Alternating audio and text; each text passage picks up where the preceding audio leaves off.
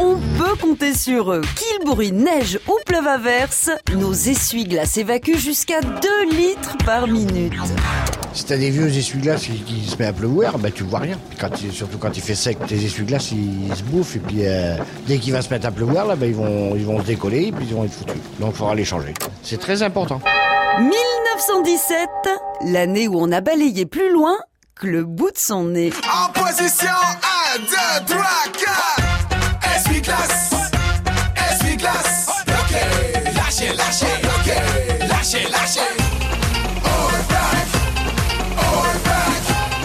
Ça paraît dingue, mais les essuie-glaces n'ont pas toujours existé. Hiver 1903, Mary Anderson quitte son ranch en Alabama pour quelques vacances à New York. Installée dans le tram, elle observe le conducteur obligé de passer son bras par la fenêtre pour retirer à la main la neige de son pare-brise. Tout ce que j'ai ramené, moi, c'est des engelures.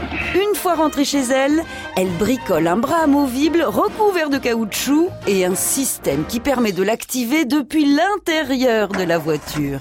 C'est une révolution. Et voilà, les bougies toutes neuves. C'était les essuie-glaces Elle dépose un brevet, mais à l'époque, l'automobile n'en est qu'à ses débuts et Marie Anderson n'arrive pas à convaincre.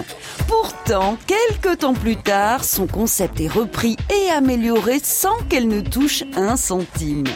En 1917, c'est une autre américaine, Charlotte Bridgewood, qui met au point le premier essuie-glace électrique. Problème de visibilité Vous pouvez attendre que ça se passe, mais la solution la plus rapide, changez au moins une fois par an vos essuie-glaces.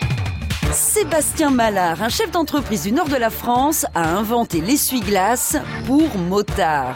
Il se fixe sur les gants et permet aux bikers d'y voir clair à travers sa visière. Et oui, parce que mine de rien, à moto, l'emmerdant, c'est la rose. On n'arrête pas le progrès. Et voilà, les bougies toutes neuves. C'était les essuie-glaces À retrouver sur francebleu.fr.